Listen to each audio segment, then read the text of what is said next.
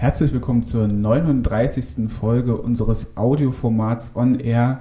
Wir werden heute ja, in einer kleinen Männerrunde, möchte ich mal sagen, über zwei Themen reden, die ja in den letzten Tagen und Wochen sehr häufig in den Schlagzeilen waren. Zum einen handelt es sich dabei um den chinesischen Online-Marktplatz Alibaba und zum anderen um Alexa, die ja, intelligente Sprachsoftware von Amazon. Doch beginnen werden wir zunächst mit Alibaba. Micha, Alibaba ist ja wirklich jeden Tag mittlerweile fast in den Schlagzeilen. Die Meldungen häufen sich. äh, was ist da alles passiert?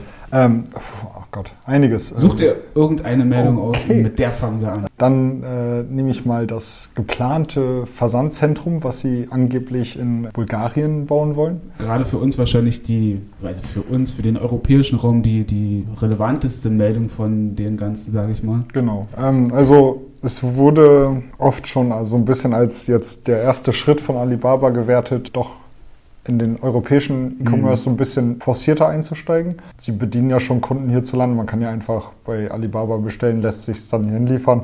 Dauert dann halt ein bisschen länger. Mhm. Jetzt wurde bekannt, dass sie offenbar planen, in Bulgarien ein Versandzentrum zu errichten, sollen schon in Verhandlungen mit der bulgarischen Regierung stehen, die natürlich da ihr Land schön angepriesen haben. Mhm. Und als Gegenzug äh, soll Alibaba Händlern aus Bulgarien ermöglichen, internationaler zu verkaufen und größer zu werden.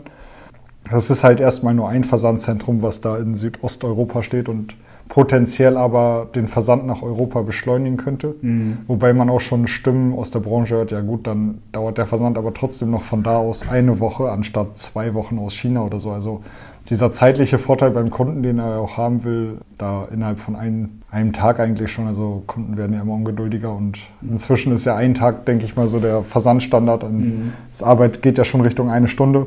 Dieses Bedürfnis wird halt noch nicht ganz mit erfüllt. Und ähm, ja, es gibt noch weitere Gründe, die eigentlich so dagegen sprechen, dass man jetzt sagen könnte, okay, damit kommt jetzt der Durchbruch und dieses Versandzentrum wird der Schritt sein, um Alibaba hier in Europa groß zu machen. Naja, die haben ja noch einige Probleme mit dem Vertrauen der Kunden Produktfälschung genau. ist da ja noch das nächste große Thema, das wo Sie sehr aktiv waren. So gegen Ende des letzten Jahres ist das nochmal so ein bisschen ja, öffentlich gemacht worden. Da ging es um, um das Tochterunternehmen Taobao konkret. Ne? Genau. Die sind wieder auf, auf dieser äh, Schmähliste der sogenannten Notorious Markets, mhm. also der berüchtigten Märkte, gelandet. Aufgrund der Produktfälschung. Ähm, Alibaba war ja immer in den letzten Jahren in den Medien, in den Schlagzeilen da gab es dann nochmal die Nachricht, dass er gesagt haben soll, also Jack Ma, der Alibaba-Chef, dass er Produktfälschung verteidigt haben soll, was irgendwie eine Fehlinterpretation war, mhm. glaube ich, von einer Rede.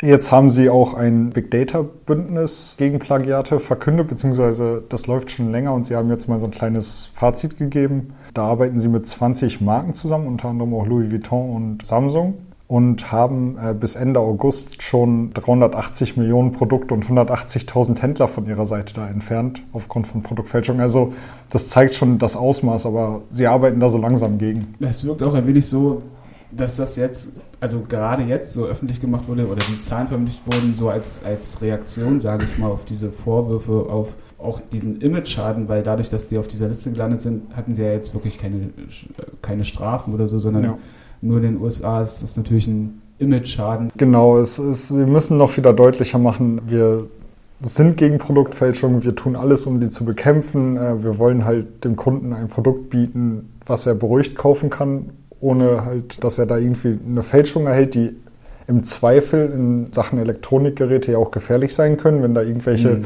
Akkus, die sonst wo zusammengebastelt wurden, verbaut wurden. Gut, Samsung Frag hat Samsung, Samsung genau. ja Samsung wollte ich gerade sagen, Samsung hat bewiesen, dass man auch Akkus, die da von einem Hersteller zertifiziert wurden, nicht ganz sauber sein können. Ähm, mhm.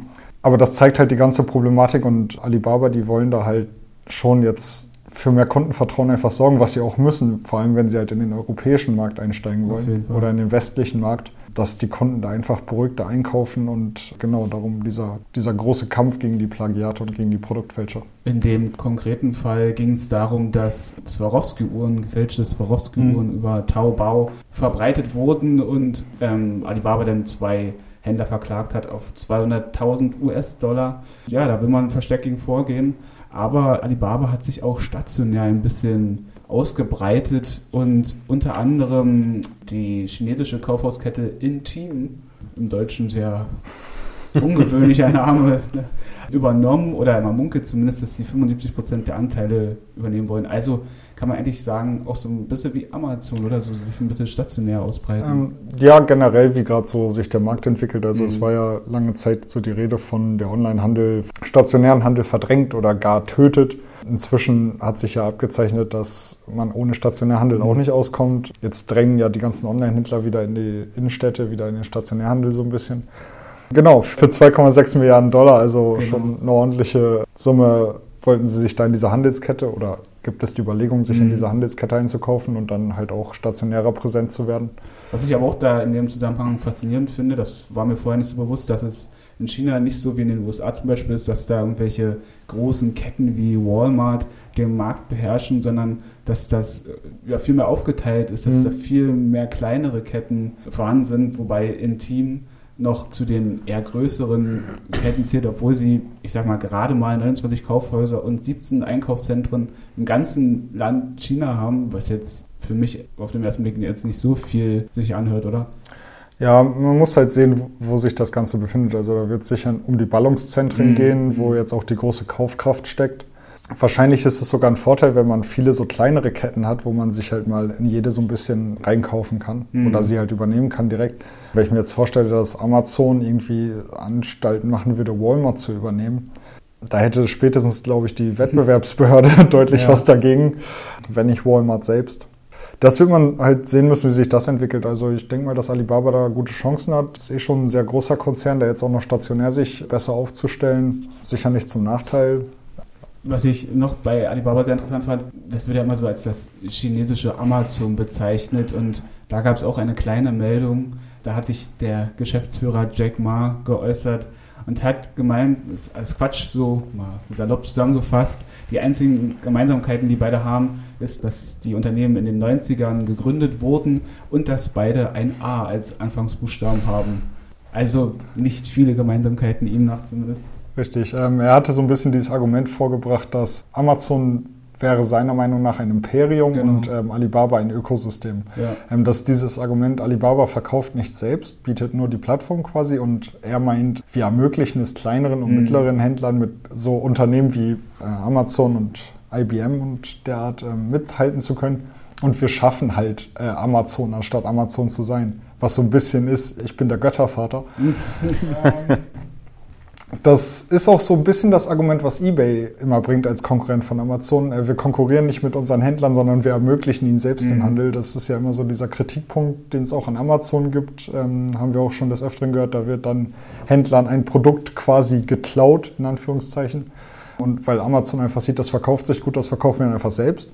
Genau, also da war das Argument von Jack Ma, ähm, nein, wir sind nicht das chinesische Amazon. Das Geschäftsmodell ist halt ein, eigentlich ein komplett anderes. Mhm. Der einzige Zusammenhang da vielleicht der Marktplatz und das A. Also Aber denkst du, dass, sagen wir mal, Alibaba startet jetzt wirklich so noch mehr durch in Europa? Stellt sich ja automatisch die Frage, muss Amazon jetzt bibbern? Amazon in Europa hat sich halt schon sehr etabliert. Wenn mhm. Alibaba die Kunden überzeugt kriegt, dass sie jetzt alle bei Alibaba kaufen, weil da das Kundenerlebnis noch geiler ist. Das ist ja der Punkt. Man muss die Kunden für die Plattform begeistern, weil warum sollte sonst ein Händler da hingehen? Mhm. Kann auch sein, dass Alibaba erst die Händler begeistert mit guten Konditionen und äh, wir konkurrieren nicht mit euch und dann wandern alle Händler zu der Plattform, dann werden die Kunden sich auch nachziehen. Aber ich denke mal, das wird nicht allzu einfach. Es wäre aber durchaus möglich, weil Alibaba einfach einen sehr großen Konzern darstellt, mhm. der da halt eine entsprechende Marktmacht auch aufbauen kann. Aber wie gesagt, es wird halt davon abhängen, ob die Kunden bei diesem Marktplatz einkaufen wollen und ob die Händler ihn nutzen wollen. Mhm. Alibaba kann da sicher gute Konditionen machen. Es ist ja noch international viel weiter. Man kann dann nach China handeln, wo auch nochmal eine große Zielgruppe sitzt, die vor allem auch von westlichen Produkten begeistert sind. Äh, das weiß man ja auch, dass die da gerne die westlichen Markenprodukte auch kaufen ob jetzt wirklich Amazon da direkt, wenn Alibaba sagt, wir machen jetzt Onlinehandel in Europa, eine Panikattacke bekommt und sagt, oh mein Gott, wir müssen jetzt sofort agieren, weil sonst könnten wir untergehen, das glaube ich erstmal nicht. Also die werden da sicher gucken, wie sich das entwickelt. Alibaba wird auch nicht über Nacht die riesige Marktmacht da erhalten, mhm. kann ich mir nicht vorstellen. Da wird gerne mal wahrscheinlich etwas extremer formuliert als, also die, die Zeitspannen, wie du gerade schon richtig gesagt hast, die sind da viel weitläufiger, als man es ja. manchmal vielleicht im ersten Moment denkt. So viel aber zu Alibaba. Kommen wir direkt jetzt zum nächsten Punkt und zwar Alexa. Fängt ja auch mit A an. Fängt auch mit A an, ganz genau so sieht es aus. Christoph, könntest du mal kurz zusammenfassen für Leute, die noch nie von Alexa gehört haben, was vielleicht ein bisschen unwahrscheinlich ist, aber trotzdem vielleicht mal kurz zusammenfassen, wer oder was ist Alexa? Ja, also gerade in den, in den letzten, also in Deutschland zumindest in den letzten vier, acht Wochen ist es eigentlich mhm. relativ schwierig, nicht von Alexa gehört zu haben weil das Thema gerade so ein bisschen, zumindest in Branchenmedien, durch die Decke geht. Alexa ist im Prinzip eine künstliche Intelligenz, sowas wie Siri von Apple. Und die baut Amazon in seinen Echo-Lautsprecher ein. Und da kann man dann eben mit dem, mit dem Lautsprecher sprechen, indem man sagt, Alexa, spiel meine Abendplaylist ab und dann spielt der Lautsprecher per Sprachbefehl die Abendplaylist ab und Alexa redet eben quasi mit dir zurück. Mhm. Kannst du Frage-Antwort-Spiel machen. Und naja, der, der, der Erfolgsfaktor für Alexa jetzt in den letzten Wochen ist, dass er eben nicht nur in den, in den Echo-Geräten, in den Echo-Lautsprechern von Amazon drin ist, denn die sind eigentlich noch gar nicht so der Renner, sondern dass es auf der CES in Las Vegas, das ist quasi wie die IFA, so eine ähm, Elektronikmesse, das ist die größte Elektronikmesse der Welt. Mhm. Und da war Amazon selber mit einem Stand gar nicht präsent aber war dann trotzdem der Renner der Messe, weil äh, 700 Hersteller verkündet haben, dass sie Alexa in ihre Geräte eingebaut haben.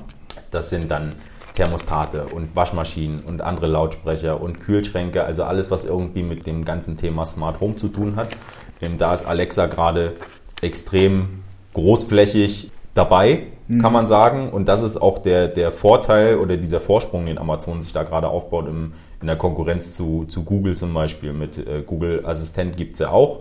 Gibt es ja auch einen Lautsprecher, was im Prinzip das gleiche System ist. Das Problem ist nur, dass es die Google-KI eben weitgehend zumindest nur in Google-Geräten gibt. Mhm. So, und Amazon hat die ganze Geschichte eben einfach offen gestaltet und vertraut jetzt darauf, dass die Leute das nutzen und dass dadurch Alexa eben extrem weit verbreitet wird. Du hast ja schon sehr viele interessante Punkte genannt, aber äh, nochmal zurück zu dieser CES. Man sagt quasi, wir verzichten auf einen eigenen Stand, weil wir es nicht nötig haben, weil eh alle unsere Software präsentieren. Oder warum macht man sowas? Naja, weil natürlich weiß Amazon, dass Alexa sowieso groß durchstarten wird, weil die wissen ja, wer die Geschichte mhm. nutzt. Und zum Zweiten ist die, also auf der CES stellst du deine neuen Gadgets, deine neuen Geräte. Die großen Fernseherhersteller sind da immer noch so das Nonplusultra, die ihre neuen Fernseher für die neue Saison vorstellen und so weiter. Und da gehst du eigentlich hin, gerade als großes Unternehmen, wenn du neue Geräte hast, die auf den Markt kommen. Und das war ja tatsächlich bei Amazon in diesem Jahr nicht so. Mhm. Die, die Echos, die gibt's ja nun schon und gut, die Dash-Buttons kommen jetzt halt immer mal neu, aber das war nicht so, dass Amazon jetzt gesagt hat, wir haben jetzt das neue heiße Gerät, das wollen wir jetzt hier vorstellen. Und dann haben sie es auch einfach nicht nötig gehabt. Mhm. Amazon baut ja, also was heißt baut, äh, ist jetzt demnächst auch als äh, Fernsehbetriebssystem Alexa äh, beziehungsweise FireOS integriert. Das heißt, die stehen da auf einer Bühne bei großen, vergleichsweise großen Herstellern, die Alexa mit einbauen und dann sind eben so viele Hersteller da und überall ist, selbst wenn nur von Alexa und nicht von Amazon geredet wird, aber das weiß man ja, dass man das verbinden muss und dieser, dieser Bass, den du quasi mhm. brauchst in der Szene, der ist halt ständig sowieso da und deswegen ist die Not für Amazon gar nicht gewesen, da zu sagen, wir müssen jetzt hier da selber noch groß was präsentieren, weil das übernehmen eben die anderen für uns. Mhm. Das Interessante ist, dass du selbst schon in den Genuss kamst, dieses Gerät mal zu testen. Das ist ja auch nicht ohne. Wie waren deine Erfahrungen? Also sowohl positiv als aber natürlich auch negativ. Es ist, äh, ich finde, ich bin ja immer noch so ein, so ein bisschen so ein, so ein Skeptiker. Also dieser äh, Echo und Alexa, das ist grundsätzlich ist das eine coole Geschichte, weil es hat wahrscheinlich noch nicht jeder irgendein Gerät zu Hause, was er per Sprachsteuerung bedienen kann. Das haben halt viele auf dem Smartphone und wenn du richtig gut dabei bist, hast du vielleicht im Auto schon so eine Geschichte, mhm. aber wer macht das zu Hause? Und wenn du dann so einen, so einen Lautsprecher hast, der halt dich dazu zwingt, mit ihm zu reden, weil er halt überhaupt keine anderen Eingabemöglichkeiten außer einen On-Button hat und ein lauter leiser Rad, dann ist das am Anfang erstmal spannend herauszufinden, wie kann ich mich jetzt wirklich mit diesem Gerät in Anführungsstrichen unterhalten. Mhm. Weil du am Anfang erstmal rauskriegen musst eigentlich, was das Gerät von dir verstehen kann und was es nicht verstehen kann. Das führt dann am Anfang relativ oft auch zu Geschichten, wo dann eben keine Antwort kommt oder wo dann die Antwort kommt, das weiß ich nicht oder mhm. das äh, muss ich noch lernen oder solche Geschichten. Und du, du lernst eigentlich erst nach und nach, was du von dem Gerät so alles verlangen kannst. Mhm. Und das ist tatsächlich ganz spannend. Skeptisch bin ich trotzdem deswegen, weil man, man hat so, ich habe noch diesen, diesen Werbefilm vom, von Alexa im, im Kopf, wo du diese, diese heile Weltfamilie siehst und überall stehen die einzelnen Lautsprecher rum und alle unterhalten sich eigentlich nur noch über den Lautsprecher und der steuert das Haus und hilft dem Kind bei den Hausaufgaben und all so eine Geschichten. Und wenn man mal ehrlich ist, ist sowas noch gar nicht wirklich möglich, mhm. weil diese Sprachroutinen im Hintergrund dann doch eben sehr begrenzt sind. Also du kannst, äh, mittlerweile haben sie es eingeführt, überhaupt erst mal eingeführt, dass man Folgefragen stellen kann. Vorher war es so, dass du mhm. sagen musstest, Alexa, wer ist der Präsident der USA? Und dann hat Alexa vielleicht Donald Trump gesagt und dann konntest du aber nicht sagen, und wie alt ist er, weil dann quasi eine neue Diskussion ja. gestartet wurde. Das wurde jetzt zumindest schon eingeführt, aber daran sieht man schon die Limitierungen, die eigentlich ja. noch da sind. Und ansonsten muss man halt sagen, dass es ein guter, guter Streaming-Lautsprecher ist und hier und da ein paar nette Features hat, wenn man überhaupt schon Smart Home Geräte hat, die man eventuell auch damit verbinden kann. Aber viel mehr ist es halt eigentlich noch nicht, wenn man ehrlich ist. Bisher noch nicht. Micha, wirst du dir einen zulegen? Dafür müsste ich mir erstmal ein Amazon Prime-Konto zulegen. äh, wahrscheinlich nicht. Also ich bin da, ich bin da wahrscheinlich noch der viel größere Skeptiker. Nicht, was die Technik angeht. Hm. Also ich denke schon, dass die halt irgendwann wahrscheinlich schneller, als ich es erwarten würde, auf einem Stand ist, dass man da den im täglichen Leben gebrauchen kann. Sondern einfach dieses, ich glaube, da bin ich sehr deutsch, dieses Datenschutzding, dass, okay, mhm. dann hast du einen Lautsprecher stehen, ich verwende schon nicht Siri. Und da das Ding ja auf Zuruf reagiert, muss es theoretisch ja alles mithören können. Und da weiß man halt nicht, okay, was zur Hölle speichern die jetzt, wo geht's hin, wird überhaupt was gespeichert. Amazon ist ja auch nicht sonderlich transparent. War aber ganz witzig, mit dem äh, Lautsprecher mal so einen Tag rumzuspielen, als wir den in der Redaktion hatten. Mhm. Mal zu gucken, was der so alles kann. Aber das ist dann halt so das erste technische Ausprobieren. Und wenn man dann 17 Mal gefragt hat, Alexa, erzähl mir einen Witz, der auch nur lustig ist, weil sie mit der monotonen Computerstimme vorträgt, ähm, dann ist da erstmal mein Spieltrieb so ein bisschen befriedigt. Aber ja. wie gesagt, vielleicht gibt es dann ja in naher Zukunft oder irgendwann in meinem Leben mal die Situation, da hat jeder seinen Smart Home Assistenten und Mark Zuckerberg hat sich auch schon seinen Jarvis gebaut. Aber äh, vielleicht ganz kurz noch, äh, die kuriosen Meldungen häufen sich da auch immer mehr, oder? Wo dann irgendwelche Kuchen bestellt wurden. Die, die, die Geschichte mit dem, mit dem TV-Moderator, der hatte eine, eine Story äh, erzählt, dass in irgendeiner US-Stadt hatte ein kleines Mädchen wollte halt ein Puppenhaus haben und hatte halt gesagt, Alexa, bestell mir ein Puppenhaus. So, und diese Meldung hat er quasi gebracht und hat dann eben auch gesagt, Alexa, bestell mir ein Puppenhaus. Und alle Leute, die halt Alexas im Wohnzimmer hatten und mhm. das gerade anhatten, da ist Alexa quasi angesprungen und hat dann für die ganzen Leute ein Puppenhaus bestellt. Was zwar sehr lustig ist, aber wo es also es, die wurden dann auch nicht, sind noch nicht alle angekommen und da wurden ja. auch nicht Tausende von Konten belastet. Aber das ist natürlich auch ein schönes Problem, wo dann gerade die deutschen Datenschützer dann mhm. auch weniger lustig dann auch wieder genauer hingucken, weil so die Geschichte mit Buttonlösung, was das ja im Prinzip so eine, so eine Abart von ist, ähm, das ist halt ein bisschen schwierig, wenn du über den Lautsprecher deine Sachen bestellen kannst, ohne irgendwo irgendeine Einverständniserklärung zu geben, ohne den mhm. letzten Klick zu machen etc.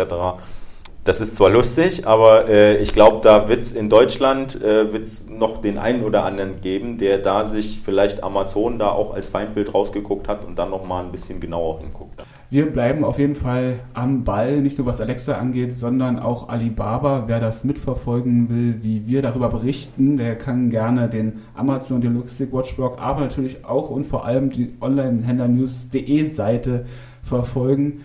Das war's mit der 39. Folge von On Air. Vielen Dank, Micha und Christoph.